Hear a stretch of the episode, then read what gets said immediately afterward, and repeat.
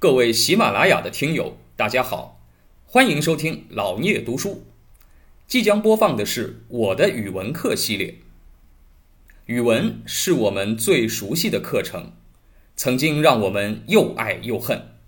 现在就让我们一起来重温语文课，吐槽语文课。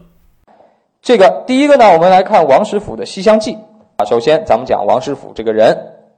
王实甫啊，生卒年月不详啊。这个你也可以发现啊，其实他是元朝人，离咱们更近，对吧？比什么李白、杜甫离咱们近多了，近了好几百年了。但是呢，连生卒年都不知道，说明什么？说明元朝的文化人地位确实不高，就没有人去记载他呀。啊，这个你说再古的文学家都有人记载，所以这也能体会到他们的身份呢。啊，这个。王实甫啊，他是在呃元代杰出的一个杂剧的作家，有十四种杂剧，流传下来的呢就三种，《西厢记》《立春堂》《破窑记》。当然，《西厢记》是中国戏曲的一个巅峰，尽人皆知啊。哎，《西厢记》啊，它有很多的名字啊，这个全名叫《崔莺莺代月西厢记》啊。这个故事呢是元稹写的啊，还记不记得元稹啊？唐朝的时候，跟白居易齐名的写诗讲究浅白的那个诗人，他们俩叫元白，对吧？就要记得啊，元稹写过一小说叫《莺莺传》，也叫《会真记》，所以呢，他写的是唐朝的故事，经过了啊这个戏剧家的改编，变成了剧本儿。啊，小说是小说，剧本是剧本啊。这个会写小说的人不一定会写剧本啊。这个，那么。这个剧本呢是金代啊，董解元写过一个《西厢记·诸宫调》啊。那么当当时《西厢记·诸宫调》呢可能比较，呃比较简陋啊。那么王实甫呢将它再进行修改创作，成为了戏曲当中的一个不朽的著作。那么现在《西厢记》还在流传着。这一段叫做长亭送别，《西厢记》的故事情节是什么？啊，就是有一个书生叫张生，对吧？呃，在庙里烧香，看到了这个相国之女崔莺莺啊，呃，一见钟情，碍于礼教无法亲近，哎，那么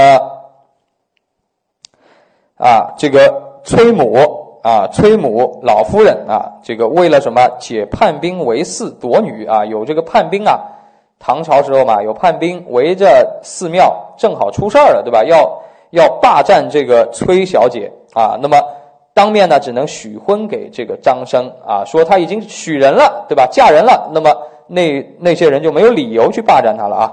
但是事后就赖了啊，因为他们是相国家里嘛，官二代有地位，对吧？啊，这夫人就赖啊赖婚，然后呢，张崔啊，他们是相爱的，在这个啊崔莺莺的这个侍女啊，就是红娘的帮助底下呢，终于冲破礼教，私自结合啊，私定终身啊。这个老夫人发现以后呢，就找了个理由，说我不招白衣女婿啊。就张生是个老百姓，白衣女婿，所以呢，哎，他要逼他去进京赶考，把他们两个分开啊。那么一对恋人分开以后呢，直到张生考中状元以后，才成亲团圆啊。这是一段曲折的爱情故事啊。结果。倒还行，对吧？啊，这个《西厢记》一共五本二十一折。那么我们这篇文章选的呢是它的第四本第三折，讲的就是什么呢？讲的就是张生进京赶考之前啊，莺莺红娘老夫人在十里长亭为他送行，这个恋人依依不舍的这样的一个离别场面啊，像电影当中的一个镜头一样，一个分镜头的剧本，对吧？就是讲在长亭送别的这样的一个场景，它的台词对白。哎，那么讲的就是这个，哎，那么这样的题材实际上在我们呃传统的文学作品当中还是挺多见的，不管是小说还是戏曲啊。一般来说呢，哎，写给平民老百姓看的这种题材比较多。为什么呢？我说过，这都是什么文人作品呀？而且呢，能写戏曲的文人肯定都不是什么当大官的文人。当大官的忙得不得了，写写诗歌也就罢了，对吧？一般不会有空写一剧本。写剧本的文人呢，哎，一般都是社会中下层，啊，不一定有官做，有有的可能考了一辈子官，考不中；有的可能根本就没得官考。所以呢，哎，他也寄托了他的一种期待，就什么呢？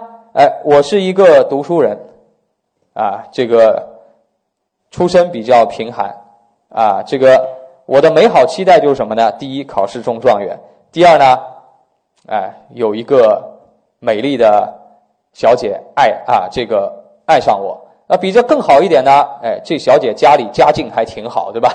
啊，这是咱们大概可能现在很多，呃，很多在上学的男同学依然会有这样的想法，对吧？如果让你去写，估计你也能写出这么一东西来，对吧？啊，这个文人两个愿望啊，一个是考中状元，一个是娶一个啊贤淑漂亮，反正完美的女啊这个女神。而且家境还不错，今后还能帮帮到你，对吧？最好是宰相家的女儿，看上了这个呃屌丝文人，哎，这个当然了，这是文人的一种美好的期待啊，这是潜意识当中的一种体现吧，哎，那么，但是呢，这里面确实他也会写到一些什么呢？哎，写到就是青年男女之间真挚的爱情。就是超越社会礼教这些阶层，啊，甚至于呢，有的时候也会写到啊，你说文人最应该遵从礼法，对吧？父母之命，媒妁之言。但是有的时候，父母之命，媒妁之言，他还讲究门当户对。这些文人呢，已经隐约感觉到这个门当户对是不合理的，爱情才最重要。虽然文人读孔孟之书应该最讲究这一套啊，但是有的时候文人其实内心是很很叛逆的，他也想打破这一套，他想什么？爱情第一，私定终身，哎，然后呢？然后呢？哎，一般来说，当然有的文人对自己比较比比较好，比较心软，对吧？最后写到一个大团圆的结果，就状元也考上了，这小姐依然还等他，最后就好啊，最后就大团圆都好了，考中了状元，自然也有官做了，也有地位了，也能配得上你们家了啊，结果皆大欢喜。那当然了，也有一些其他的作品会写到比较比较凄美的故事啊，这也有啊。咱们就看到梁山伯祝英台不也有吗？对吧？就是这个啊，怎么样都不能在一起啊，这个也有这一类的故事啊。那么总体来说呢，这类故事是很多的啊。咱们毛主席讲过，这叫什么？这叫才子佳人戏，对吧？有才子有佳人啊。不过实际上呢。哎，其实它只是展现了就是文人生活的一面，你也不能说整个社会生活都是这样。但是呢，是一种美好的期待，就是不识字的老百姓吧，其实他也很愿意看到这样的结果，对礼教的反反抗啊。但是呢，这个反抗又不是特别彻底，最后呢，还是想从这个既有的社会体制当中占到最大的便宜，对吧？也不是说我反抗了之后就那啥了啊，我就革命了，我就怎么样了？其实最后你状元还是还是考上了。啊，一一边骂应试教育不好，一边又想在应试教育里占便宜，这所以呢，我们后来确实新文化运动以后，对这个才子佳人也有一定的批判啊，这个不多说了啊，这个，所以呢，在当时的时代背景下啊，这当然算一种反封建啊，这个英英啊，从英英的角度来讲，他克服了啊身心解放的要求和。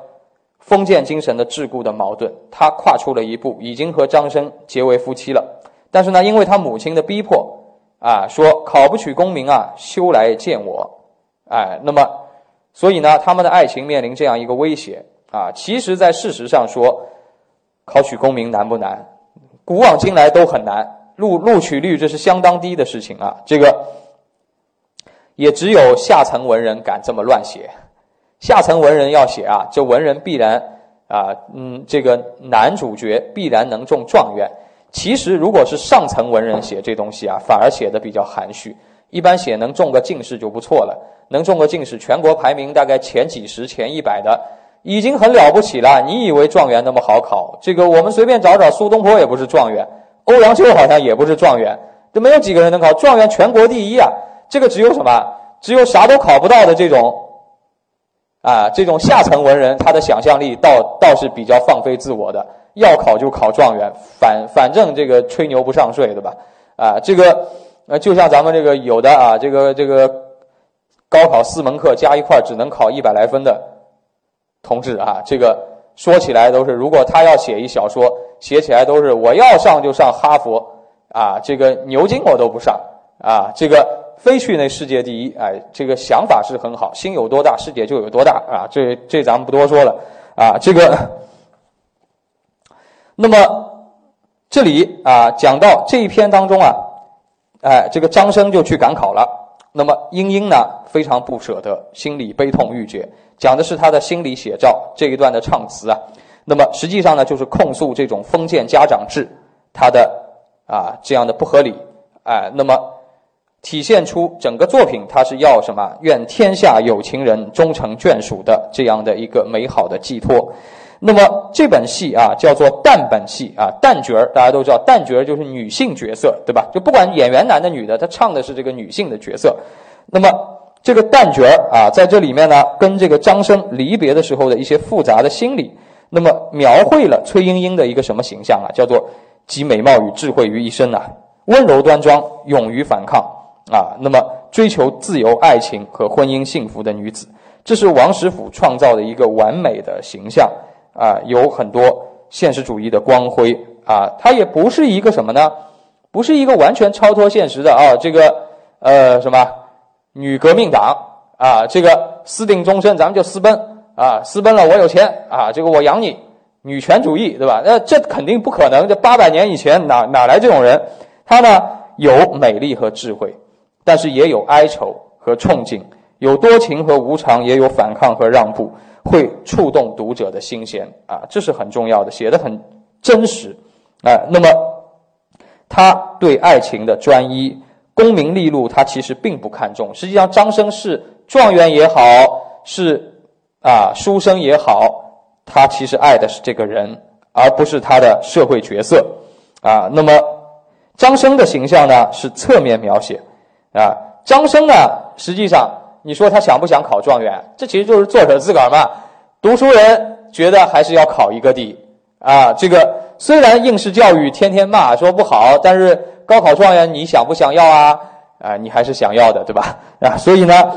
也想追求自由美好的婚姻，也呢追求功名利禄，这个反抗比较软弱，是吧？那么，啊，跟这个崔莺莺相比呢，崔莺莺啊，在科举这件事情上呢是让步和妥协的，啊，那么虽然他不想让张生去赶考，但是因为母亲这样说了，他也只能妥协。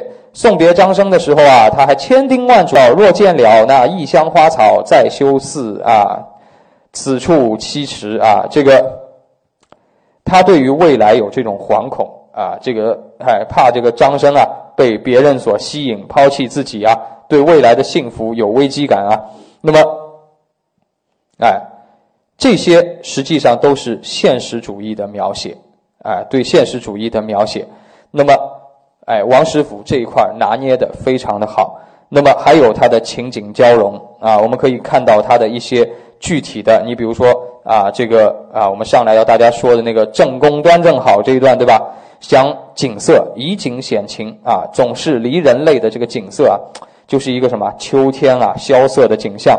还有呢，以形衬情啊，这个将人啊，这个身又瘦啦，腰围小啦，这种来衬托人的情感。